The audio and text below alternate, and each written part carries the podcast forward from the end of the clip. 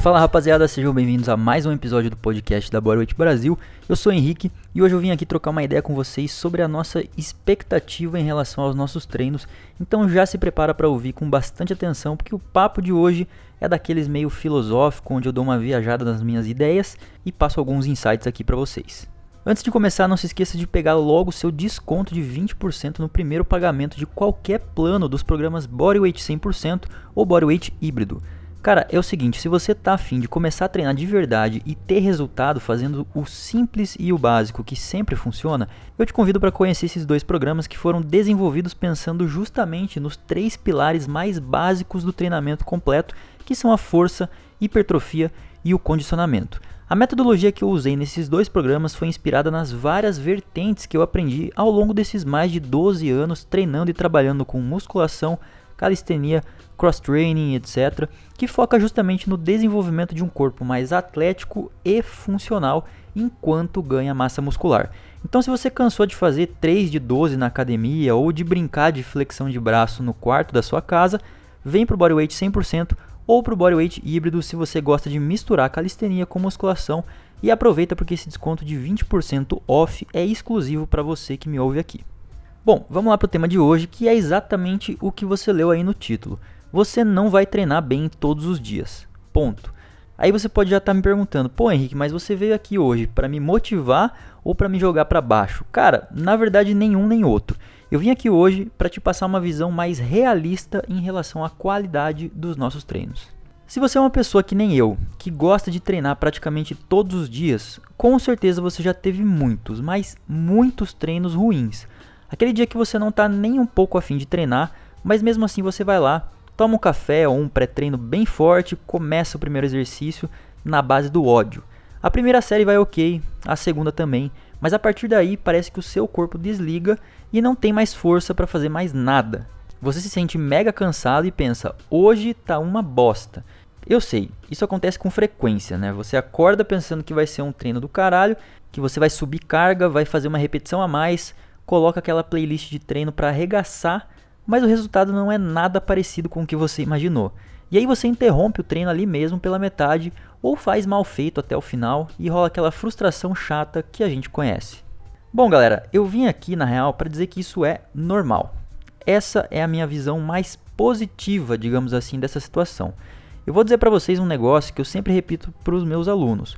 Se você treina 6 dias por semana, Pensa que um ou dois treinos desses seis vão ser muito foda, você vai se sentir motivado, forte e vai fazer até numa intensidade maior do que você já tinha previsto.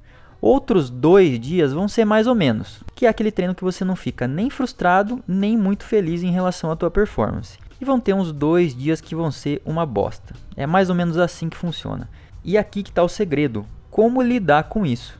Mas antes de falar como lidar com esses treinos ruins, Vamos entender por que, que eles acontecem em primeiro lugar.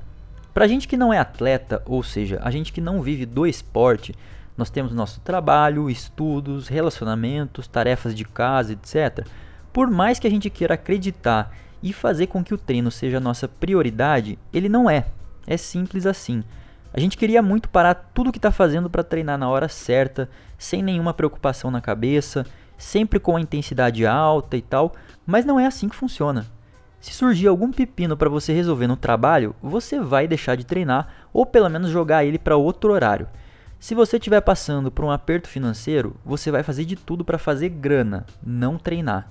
Se você quiser passar num concurso muito importante, a prioridade não vai ser o seu treino, e sim o concurso. Então, o passo número um para a gente não enlouquecer quando a gente não estiver mandando bem nos treinos, é ter consciência de qual a prioridade do treino naquele momento específico da nossa vida. A partir daí, a gente entra na grande mensagem do episódio de hoje, que é justamente essa de como lidar com a frustração. E aqui não tem segredo. Você tem que, primeiro de tudo, tentar não se frustrar tanto. E isso mexe muito com aquele lance da nossa autocobrança. Se a gente tiver aquela imagem que o YouTube ou o Instagram passa para nós de que o treino sempre tem que ser feito no 110% todos os dias sem errar, automaticamente a gente está botando uma cobrança enorme nas nossas costas. E eu não estou dizendo que essa mentalidade do 110% não é importante. Na real, ela é extremamente importante em muitos dias porque ela te coloca no foco que você precisa para alcançar o seu objetivo fitness sem desculpas. O problema está em achar que ela vai se sustentar em todos os seis dias de treino na semana. Isso não existe nem com nós, meros mortais, nem com os atletas profissionais. Então, o que a gente precisa desenvolver de fato é um equilíbrio entre essa fome de vencer e mandar bem no treino com uma dose de realidade para nossa cabeça não explodir. E assim, galera, eu coloquei ali uma média, tá? De dois treinos muito bons, dois treinos mais ou menos e dois treinos ruins, tá? É óbvio que isso não é para todo mundo. Tem gente que vai treinar bem mais vezes, tem gente que vai ter mais dias ruins, enfim. O grande pensamento que eu quero passar para vocês hoje é desse equilíbrio mesmo, em aceitar quando a nossa condição não está muito favorável para treinar aquele dia. Isso pode acontecer por compromisso de trabalho, por falta de energia ou por diversos outros fatores que a gente não tem controle. Mas assim, vamos para o outro lado da moeda agora. Não é porque você está num dia ruim que você tem que simplesmente aceitar que o treino está uma bosta e não fazer absolutamente nada.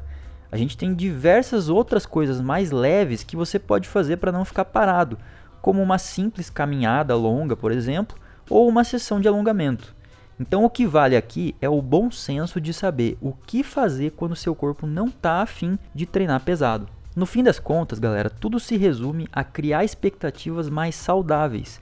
Aproveita quando você está no seu 100% para treinar, vai lá, destrói tudo, mas saiba ouvir o seu corpo quando ele está pedindo por um descanso.